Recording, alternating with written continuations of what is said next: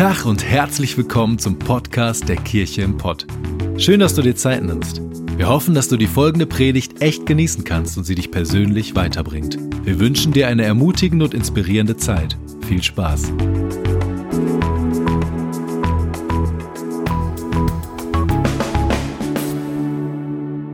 Herzlich willkommen zur Predigt und ich freue mich heute wieder zu predigen. Wir haben eine neue Predigtserie, die nennt sich Lebendig. Und wer hat Lust auf ein lebendiges Leben? Wer hat Lust darauf, sich lebendig zu fühlen? Ich muss sagen, ich habe es satt, die Nachrichten zu schauen. Ich habe es echt satt, Menschen mit Mundschutz zu sehen, zu hören. Man kann wieder nicht alles das machen, was man gerne machen wollen würde. Und ich möchte mich irgendwie, ich habe Lust, mich dafür zu entscheiden, trotz Mundschutz, trotz vielen komischen Nachrichten und Einschränkungen, lebendig zu sein. Und deswegen hatte ich so einen Bock auf diese Predigtserie, darüber zu sprechen, was es bedeutet, lebendig zu sein. Denn ich glaube, in jeder Lebensphase ist es auch eine Entscheidung zu sagen, ich entscheide mich dafür, lebendig zu sein, in mir drin, egal was die Umstände sagen. Und ich glaube, wir müssen alle anfangen, mal wieder ein bisschen mehr zu lachen, uns zu freuen und Spaß zu haben vielleicht nicht so viel auf die Nachrichten zu schauen. Klar, wir müssen ein bisschen immer gucken, was so alles passiert. Das ist auch vernünftig und ist auch wichtig, aber lass uns nicht zu, zu tief da reintauchen, denn äh, das Leben ist viel zu gut und nach wie vor gut, trotz Einschränkungen, trotz allen Sachen. Und zu leben, zu lachen und Hoffnung zu haben, darauf habe ich Bock. Wer ist dabei? Ähm, und wie gerne wäre ich jetzt in einem Gebäude, wo ich eure Hände sehe, wo ich euer Lachen sehe. Und ich freue mich schon so auf den Moment, wo wir die Tür wieder aufmachen und ihr alle reinlauft und wir Kirche bauen, wie wir es kennen. Aber solange machen wir auch das Beste daraus und sind lebendig in dem, was wir jetzt hier tun.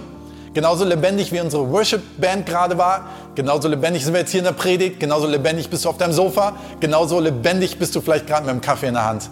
Und ich möchte gerne zum Start beten. Jesus, ich danke dir für diesen Gottesdienst, dass du hier bist, dass du gut bist und dass du möchtest, dass wir leben. Amen. Johannes 10, Vers 10. Du sagst jetzt, nee, nicht schon wieder diese Bibelstelle. Wenn ich dem Pastor zugehört habe, bringt er immer diese Bibelstelle. Ja, ein guter Pastor bringt immer gute Bibelstellen und sollte sie auch immer wiederholen. Und Johannes 10, Vers 10 sollte man immer wiederholen. Der Dieb kommt nur, um die Schafe zu stehlen und zu schlachten und um Verderben zu bringen. So, das macht ein Dieb. Und äh, manche fühlen sich gerade in der Corona-Zeit genau so, dass sie das Gefühl haben, irgendwie werden mir Sachen geklaut. Die Kontrolle wird mir aus der Hand genommen und ich darf Dinge nicht mehr machen. Aber Jesus sagt, und das gilt auch in der Corona-Zeit, ich aber bin gekommen, um ihnen Leben zu bringen, Leben in ganzer Fülle. In ganzer Fülle, liebe Freunde, in ganzer Fülle, in ganzer Leidenschaft. Nicht so wie die Geisterspiele im Moment sind in der Bundesliga, wo man nur so ein paar Leute irgendwie stumm da auf dem Spielfeld rumlaufen sieht, sondern Leben in ganzer Fülle und Lautstärke, Leidenschaft und Energie. Was macht dich lebendig? Was macht dich lebendig? Mal mal hier so ein, so ein Punkt auf als Punkt, wo du dir überlegen kannst, wie würdest du diesen Punkt nennen? Und ich nenne diesen Punkt lebendig. Aber wie würdest du diesen Punkt umschreiben? Was macht dich lebendig? Also mich macht Urlaub lebendig. Ich liebe das, ähm, irgendwo in den Dünen zu stehen und aufs Meer runterzuschauen und Freiheit zu spüren und zu irgendwie so das Gefühl zu haben, boah, gerade hat keiner eine Erwartung an mich. Im Moment darf ich einfach nur sein, ich darf weit schauen. Ich finde, das Meer hat immer so eine Magie, so eine ganz bestimmte Magie, wo man, wo man davor steht und merkt so, wow, hier ist, hat Gott in der Schöpfung was reingepackt, was mir so ein, so ein, so ein Wind durch den Kopf gibt. Andere sagen vielleicht, was sie lebendig macht. Was macht dich lebendig? Ähm, ist vielleicht der Sport. Oder ist ähm, Freiheit spüren, morgens die Tür aufmachen und rausgehen. Äh, andere lieben es, Abenteuer und eine Weltreise zu machen. Aber hier ist eine Realität, die wir uns ähm, so ein bisschen sagen müssen, ist, dass wir manchmal um unsere Lebendigkeit kämpfen, aber da gibt es so zwei Kreise, die uns manchmal davon abhalten, das leben zu können. Der eine Kreis, und ich möchte sie gerne als Kreise der Erwartung nennen, Kreise der Erwartung. Der eine Kreis, das sind andere, andere Menschen, die eine Erwartung an mich haben oder wo ich denke, dass sie diese Erwartung an mich haben. Ganz kurz, das ist nämlich meistens genau das Trügerische, dass ich denke, dass alle wollen, dass ich als Pastor so bin. Vielleicht wollen sie es gar nicht. Oder ich denke, ich müsste so als Vater sein und müsste Geschenke mitbringen und müsste irgendwie sonst was machen, aber vielleicht denken meine Töchter einfach nur, sei doch einfach da. Sei einfach mal ohne Handy da. Spiel einfach mit uns das, was wir spielen wollen. Die wollen vielleicht überhaupt kein großes Theater. Ähm, wir denken manchmal, was, was andere Menschen wohl, wenn sie mich sehen, wie sie mich anschauen, was für Erwartungen sie haben. Und wir verbraten eine Menge Energie damit, was wohl andere Leute denken. Der zweite Kreis der Erwartung und des Anspruchs ist, was wir ähm, selber für eine Erwartung an uns haben. So, das heißt, wir haben so einen zweiten Kreis, wo wir drüber nachdenken, oh, ich möchte gerne, dass mein Leben so ist. Und wenn das nicht der Standard ist, dann möchte ich so nicht leben. Und wir haben eine große Erwartung an uns selber. Wir haben einen großen Anspruch, was wir selber tun wollen. Und wir sind dann in so einem Spagat zwischen diesen verschiedenen Ansprüchen und zwischen diesen verschiedenen Erwartungen, was wir denken, was andere denken und was wir denken, was wir selber denken an uns. Macht das irgendwie Sinn? Ich hoffe, das macht gerade Sinn. Und du nickst auf dem Sofa und sagst, ja, das kenne ich. Ich möchte euch kurzes Beispiel sagen. Wir haben gerade das ganz große Vorrecht als Familie, dass wir ein Haus bauen dürfen. Das ist ein Riesenwunder, weil wir selber das gar nicht hätten tun können. Ähm, aber Gott hat uns ganz, ganz viel irgendwie beschenkt, dass wir das tun können und dass es möglich ist. Und das Interessante ist, wenn du ein Haus baust, dann gehst du da dran und denkst so, boah, ich will jetzt das beste Haus bauen, was es gibt. Und dann guckst du auf dein Konto und merkst, das kannst du gar nicht. Du musst ganz viele Einschränkungen machen. Aber du hast ganz viele Erwartungen daran, was du, wie du selber möchtest, dass das Haus ist. Und dann habe ich mich dabei erwischt. Gerade wenn es ans Einrichten geht und wenn es darum geht, was für einen Fußboden verlegt man und wie sehen die Fliesen im Bad aus. Was denken wohl andere, wenn sie in mein Haus kommen? Weil wie sie urteilen, was hat der denn eigentlich für einen Geschmack? Wie konnte der denn sowas aussuchen? Und wisst ihr was? Was das alles macht mit mir? Es macht mich so unlebendig. Es macht mich so unlebendig, diese verschiedenen Strömungen zu haben denn ich verbrate so viel Energie in diesem Kreis und so viel Energie in diesem Kreis, dass ich total unlebendig werde. In Markus 8, Vers 36 heißt es, was nützt es einem Menschen, die ganze Welt zu gewinnen, wenn er selbst dabei unheilbar Schaden nimmt? In einer anderen Übersetzung heißt es, dass seine Seele Schaden nimmt. Dass seine Seele Schaden nimmt. Dass seine Seele, äh, weißt du, du versuchst irgendwie allem gerecht zu werden aber innen drin, deine lebendige Seele nimmt Schaden und hat irgendwas in dir drin und merkst, du verlierst irgendwas, weil du in so viel Strömung, in so viel Kreisen Energie verballerst. Und dann wird es auf einmal total eng hier drin und du merkst, aber ich habe so eine Sehnsucht, lebendig zu sein. Wisst ihr, was die meisten machen? Die fangen an, das aufzusprengen und fangen an, aus dem auszubrechen. Das Problem ist nur, wenn es eng wird und ich breche das auf, dann, und ich mache das unüberlegt, dann entsteht nämlich auch Schaden. Entweder gebe ich mich selber auf, weil ich sage, hier verbrate ich zu viel Energie für meinen eigenen Anspruch an mein Leben. Und dann geben sie sich auf einmal komplett selber auf und setzen aber die Energie viel mehr in die Erwartung anderer. Oder umgekehrt, sie schneiden auf einmal sämtliche Beziehungen ab, selbst, sämtliche Verpflichtungen ab. Manche sagen, hey, ich kündige meinen Job und mache zieh aus und mach eine Weltreise und gib alles auf und einfach um befreit zu werden von diesen ganzen Ansprüchen, die sie denken, dass andere haben. Deswegen ist Urlaub immer so schön, weil ich da selber keinen Anspruch an mich selber habe und keinen anderen Anspruch an mich hat.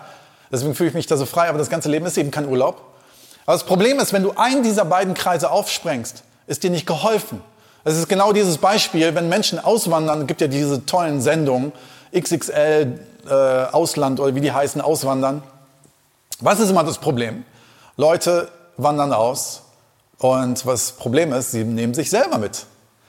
Das heißt, sie bringen ihre Probleme mit nach Mallorca und ihr Leben ändert sich eigentlich gar nicht, außer dass sie in der Sonne sind und auf einmal wird die Sonne zu etwas, was überhaupt nicht mehr schön wird.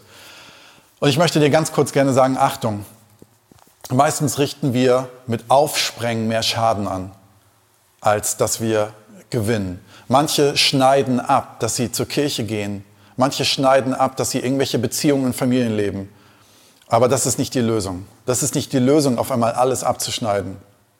Was ein Mensch braucht, um sich glücklich und lebendig zu fühlen, habe ich gelernt von Dr. Henry Cloud, einem Psychologe und Leiterschaftsexperte aus Amerika. Er hat letztens in einem Interview darüber gesprochen, was Menschen brauchen in einer Krise, um in einer Krise zu überleben. Und ich möchte dich da gerne mit hineinnehmen, weil das extrem geile Punkte sind. Ähm, er hat darüber gesprochen, was brauchen Menschen in einer Krise oder was fehlt ihnen auch in einer Krise, um sich wirklich lebendig und wohl zu fühlen und glücklich zu sein. Das Erste ist, in so einer Corona-Krise, ich, ich nehme jetzt mal unsere Corona-Krise mit so einer Lebendigkeitskrise. Ich packe die mal zusammen, okay? Können, können wir das zusammen denken? Das können wir zusammen denken, oder? Corona-Krise und meine Lebendigkeitskrise. Vielleicht sogar mein, mein Gedanke, ich möchte trotz Corona, egal ob Corona da ist oder nicht, möchte ich lebendiger werden.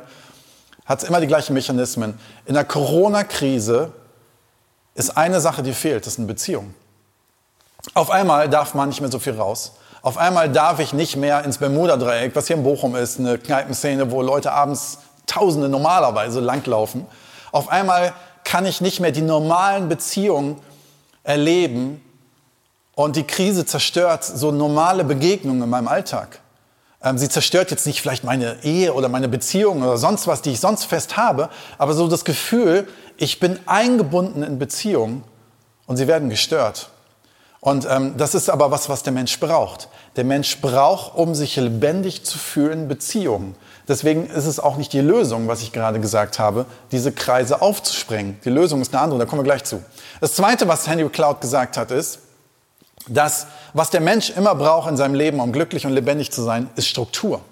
Ist Struktur. Wir brauchen eine Struktur. Man hat gelernt, dass in der Kindererziehung es so ist, dass Kinder am zufriedensten sind, wenn sie eine klare Tagesstruktur haben. Wenn immer alles durcheinander ist und sie nie wissen, was auf sie zukommt. Das könnte in der Corona-Zeit, wo nicht so viel Schule ist oder kein Kindergarten ist, auch ähnlich vorkommen. Wenn Kinder nicht wissen, was kommt heute, dann haben sie die verrücktesten Ideen, sind unzufrieden, sind nörgelig. Aber wir brauchen alle, nicht nur Kinder, sondern wir brauchen eine Struktur. Auf einmal ist in der Corona-Krise eine Struktur flöten gegangen von den normalen Dingen, die wir kennen. Wir gehen zur Arbeit, wir gehen zum Gottesdienst, wir wissen, was kommt, wir wissen, wann die Bahn kommt, wir wissen, wohin wir im Urlaub fahren, wann der Urlaub kommt. Und auf einmal kam diese ganze Corona-Krise und wir hatten keine Struktur mehr. Wir wussten überhaupt nicht mehr, was kommt wann, wie können wir eigentlich planen.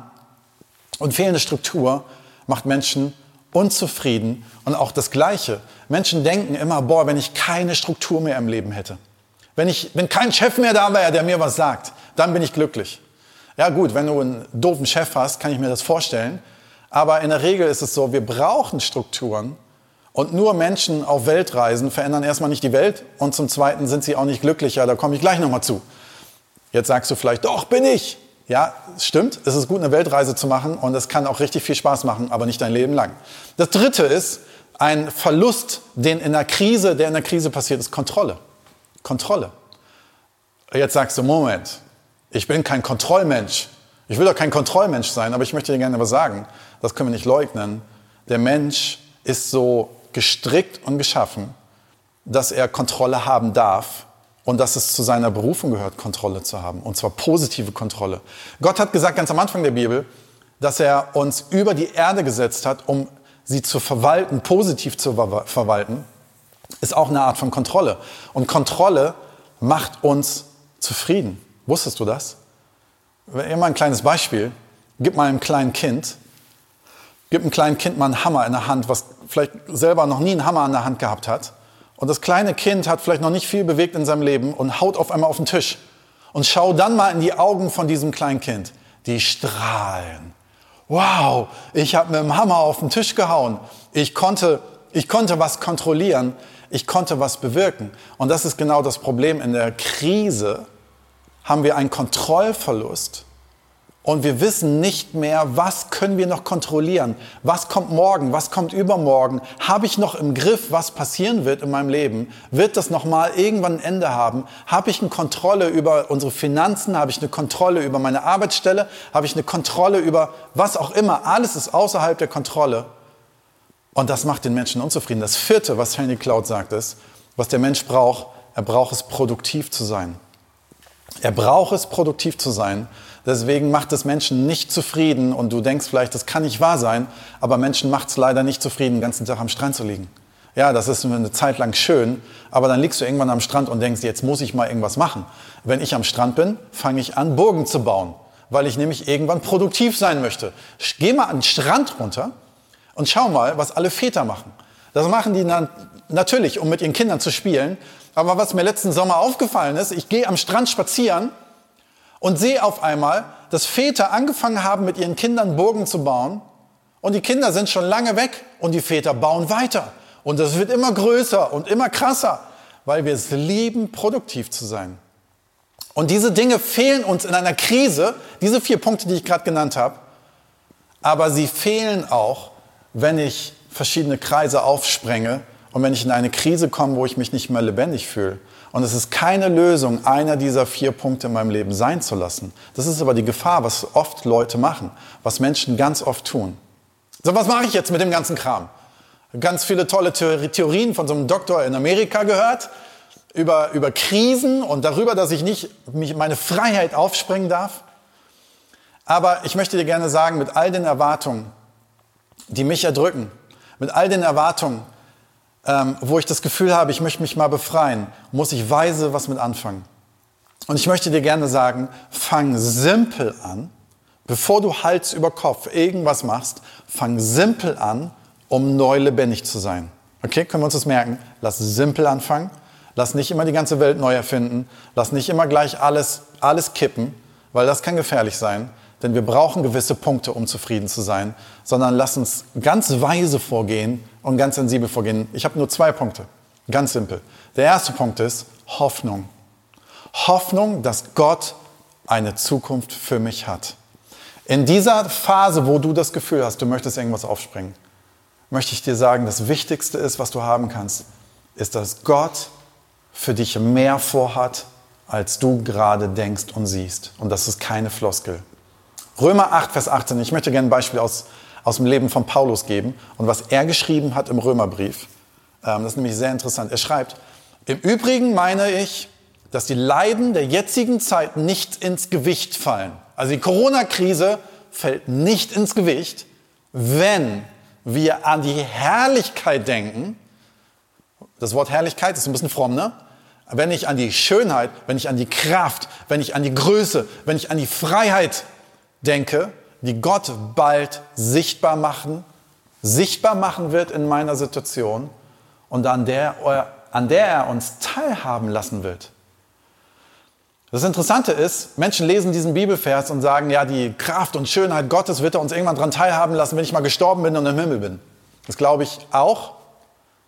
Aber ich glaube, dass genau hier das für uns eine Rolle spielt. Jetzt müssen wir uns Folgendes sagen bei Paulus. Ich weiß nicht, ob du das wusstest. Er schreibt diesen Satz, es schreibt ein Typ diesen Satz. Ähm, es schreibt ein Typ diesen Satz, der mehrmals im Gefängnis war, der fünfmal mit 50 Riemen geschlagen wurde. Der wurde gesteinigt und ist nicht gestorben.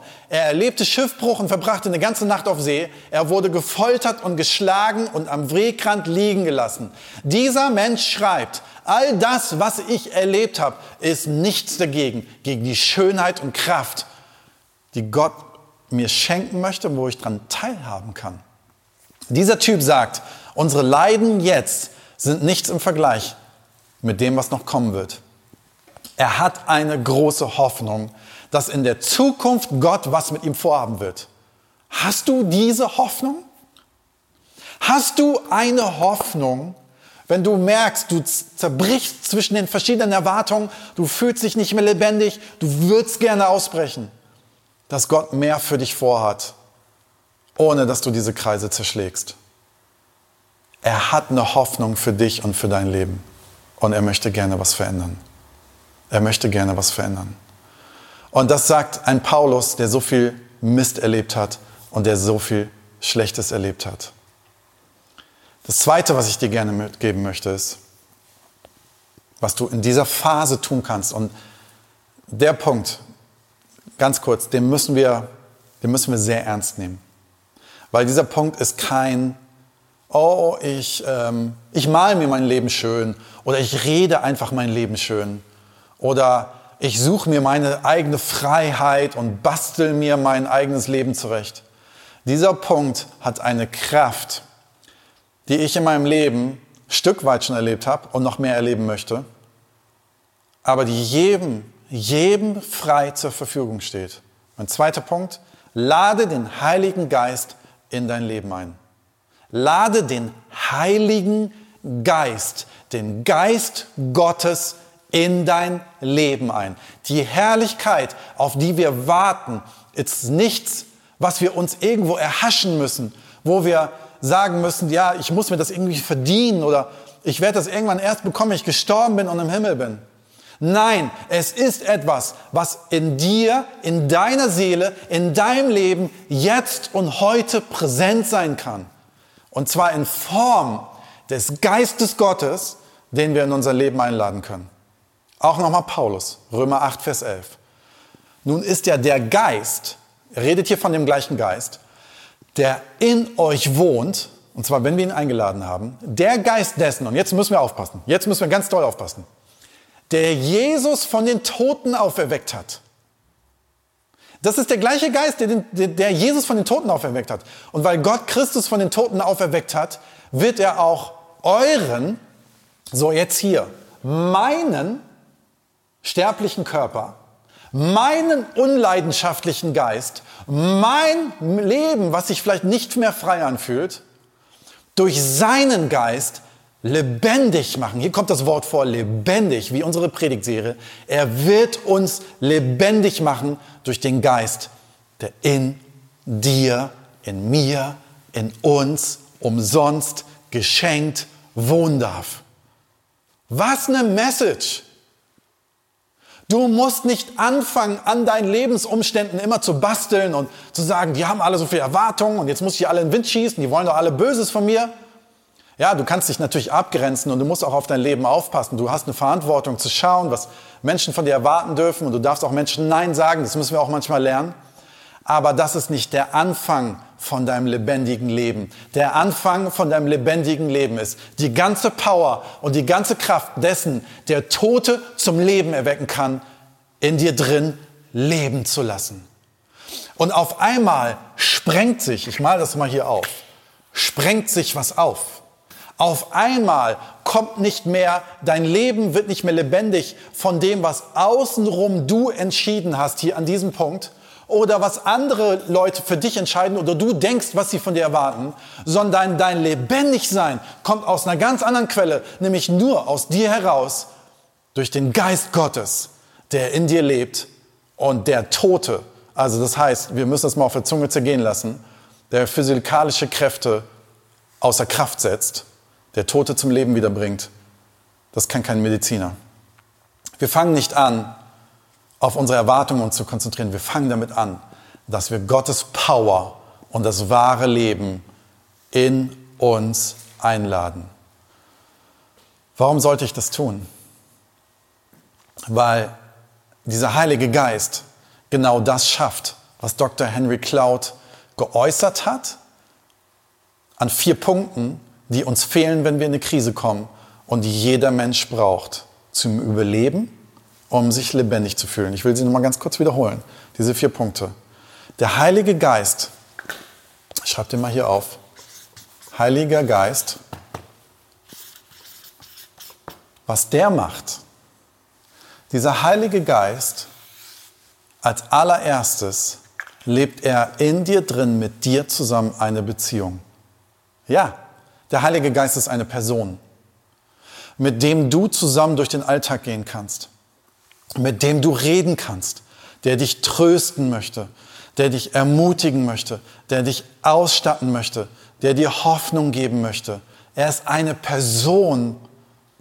Und wenn Henry Cloud sagt, Beziehung ist das, was in der Krise fehlt, ist genau das, was der Heilige Geist in uns drin als allererstes schaffen möchte.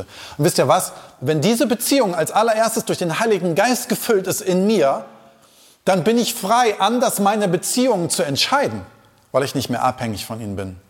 Ich kann sie aber entscheiden aus einer Weisheit und aus einer göttlichen Weisheit und Schlauheit und einem guten Gespür, was für mich gut ist und was Gott für mich möchte, entscheiden. Und ich kippe nicht rigoros einfach irgendwie Menschen weg, weil sie mich nerven oder weil sie falsche Ansprüche an mich haben. Das Zweite nochmal als Wiederholung ist, Das ist Struktur, was Menschen in der Krise fehlt. Und der Heilige Geist schenkt Struktur. Manche denken ja, also so Heiliger Geist, das ist immer wahllos, so wie der Wind weht und mal kommt das so und so und das kann man ja nie kontrollieren. Wisst ihr was? Der Heilige Geist ist, glaube ich, das strukturierteste, was es zwischen Himmel und Erde gibt. Der liebt Struktur. Der liebt es, uns in eine Struktur hineinzuleiten, nämlich eine göttliche Struktur. Er liebt es, in, mit uns zusammen unser Leben zu strukturieren auf eine gesunde Basis, so dass wir eine Sicherheit haben. Und wie oft hat der Heilige Geist zu mir gesprochen und mir gesagt, Renke, du brauchst mehr Struktur in deinem Leben. Und gibt mir dann ganz, ganz detailliert manchmal auch, stöße meine Nase da drauf, wo ich regelmäßiger ins Bett gehen muss, wo ich, wo ich vielleicht regelmäßiger im Wort Gottes lesen soll. Ja, und das sind alles Dinge, wo du sagst, ja, das weiß doch auch ohne den Heiligen Geist. Aber der Heilige Geist schafft in dir eine Unruhe und eine Sensibilität. Die ist so genial. Und er bringt dich manchmal auf Gedanken, wo du selber nicht drauf kommen würdest, wie du dein Leben strukturieren könntest. Das dritte ist Kontrolle. Wisst ihr, was das Schöne ist? Dass der Heilige Geist Kontrolle in deinem Leben mit übernehmen möchte. Jetzt denkst du vielleicht, ich möchte aber nicht, dass irgendjemand anders mein Leben kontrolliert. Hier kontrolliert auch nicht irgendjemand dein Leben, sondern hier kontrolliert jemand dein Leben, dem du 180 Prozent vertrauen kannst. Wo du sagen kannst, da wird mir nichts Komisches passieren. Ich hatte ja immer Angst, wenn Gott mich beruft als Pastor. Das war immer meine Angst, warum ich ganz lange Nein gesagt habe. Dann muss ich nach Afrika. Der wird wahrscheinlich ohne mein, mein Wollen, wird er sagen, okay, wenn du Pastor bist, dann musst du nach Afrika und bist Missionar. Ja, aber der Heilige Geist, der kennt mich. Der weiß, wie ich gestrickt bin. Der weiß, wo ich am meisten aufblühe. Und der wusste ganz genau, der Junge gehört ins Ruhrgebiet. Der ist zwar in Hamburg geboren und in Frankfurt aufgewachsen, hat in Berlin studiert, aber der muss ins Ruhrgebiet, weil genau dafür ist er gestrickt. Und ich bin so happy, dass der Heilige Geist mit mir zusammen meine Kontrolle mit übernommen hat. Er überlässt mir noch die Entscheidung, aber er hilft mir, mein Leben auf eine positive Art und Weise zu kontrollieren. Das vierte ist, der Heilige Geist ist sowas von produktiv, das kannst du dir gar nicht vorstellen. Der Heilige Geist ist mitverantwortlich dafür, dass unsere Erde geschaffen ist. Der Heilige Geist ist in der Trinität Gottes, ist er der dritte Part oder der erste oder der zweite Part, wie du es auch nennen magst. Er ist der Part Gottes, der kreativ ist, der in mir drin Gaben schenkt, die rauskommen sollen. Und wisst ihr was? Deswegen ist es so wichtig, dass wir in unserem Leben nicht alles abschneiden. Deswegen ist es so wichtig, dass wir nicht nur auf eine Weltreise gehen und nichts mehr tun, sondern dass wir unsere Berufung leben. Und der Heilige Geist gibt mir ein Fundament fürs Leben, dass ich mich lebendig fühlen kann. Er sortiert meine Erwartung, die Erwartung, meine Erwartung und die Erwartung von anderen Menschen. Er redet zu mir, er flüstert mir zu, er flüstert mir ein, was ich zum Leben brauche. Aus ihm kommt die Kraft, die Quelle für das wahre und lebendige Leben. Und ich möchte dich heute einladen. Ich möchte dich einladen, dich auf den Weg zu machen, diesen Heiligen Geist in deinem Leben einzuladen. Entweder neu zum ersten Mal oder zum wiederholten Mal. Ich glaube, dass gerade sehr viele Menschen zuschauen, die Christen sind, schon sehr lange Christen sind. Es schauen auch viele Menschen zu, die noch nie was mit Jesus zu tun hatten, noch nie was mit Kirche zu tun hatten. Egal, wo du herkommst, kannst du heute neu diese Kraft in deinem Leben einladen, die dich neu lebendig macht, die dich unabhängig macht von Erwartungen und die aus dir heraus eine Lebensweisheit gibt, mit anderen Menschen, mit anderen Organisationen, mit deinen eigenen Wünschen einen guten Weg zu gehen, der dich lebendig machen lässt, der dir eine Abenteuerlust schenkt. Und die beste Beschreibung bringt Jesus selber dafür, was der Heilige Geist ist und redet da auch über sich, als er zu einer Frau spricht, die sich überhaupt nicht lebendig fühlt. Wir wollen es ganz kurz zum Schluss lesen und dann kommen wir zum Schluss der Predigt. Johannes 4, 13 bis 14. Jesus gab ihr zur Antwort. Und jetzt muss man ganz kurz wissen, es ist ja eine Frau, die am Brunnen steht, die mittags zum Brunnen geht, wo man normalerweise nicht zum Brunnen geht, weil es viel zu heiß ist. Aber sie geht mittags zum Brunnen, weil sie weiß, dass sie dann keiner sieht und keiner anspricht. Und sie hat so viel Scham in ihrem Leben, so viel Unlebendiges, so viel eigene auch Enttäuschung von sich selber und anderen Menschen, dass sie einfach keinem begegnen möchte.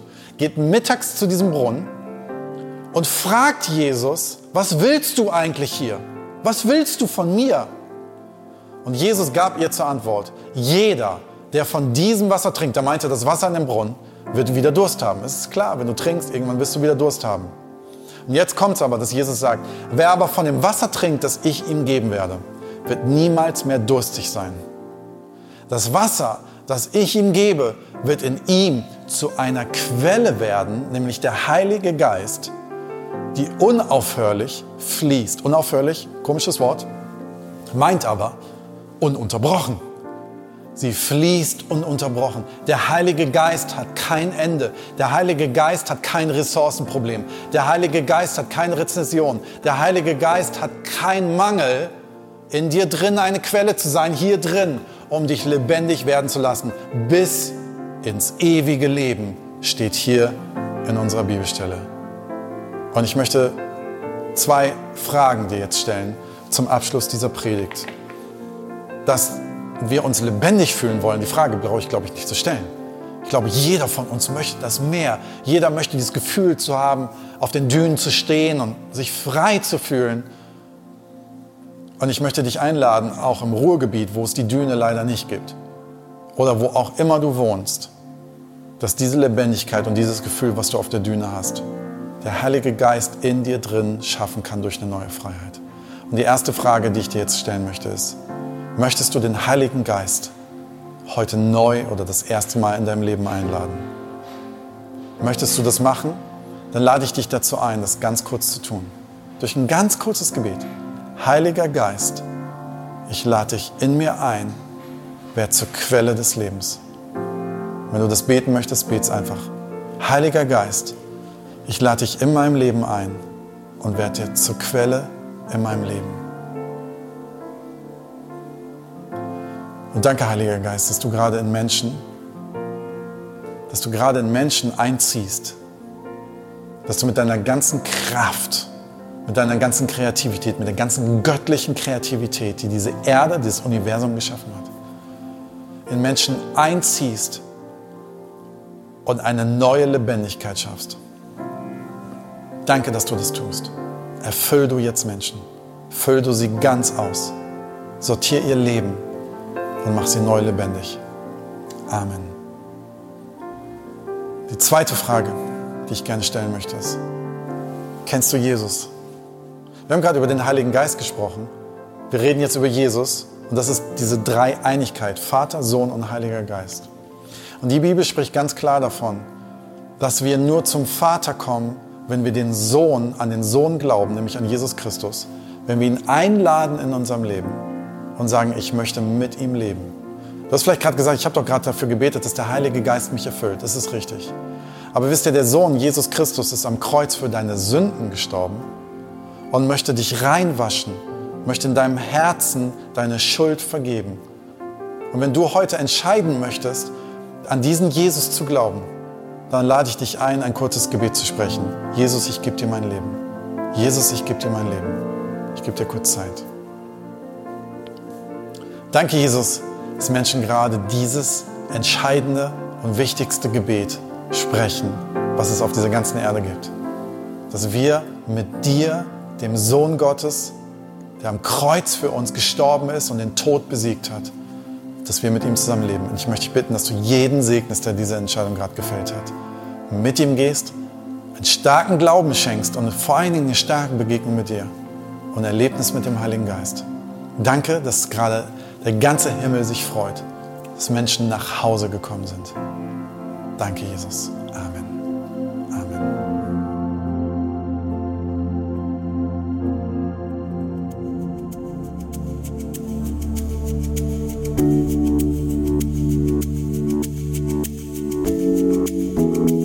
Hoffen, dass dir die Predigt weitergeholfen hat. Wenn du Fragen hast, schreib uns einfach an info@kirche-im-pott.de. Fühl dich auch herzlich eingeladen, uns persönlich kennenzulernen. Für alle weiteren Infos zum Leben unserer Kirche besuche unsere Website oder folge uns auf Instagram. Wir wünschen dir noch eine geniale Woche. Glück auf!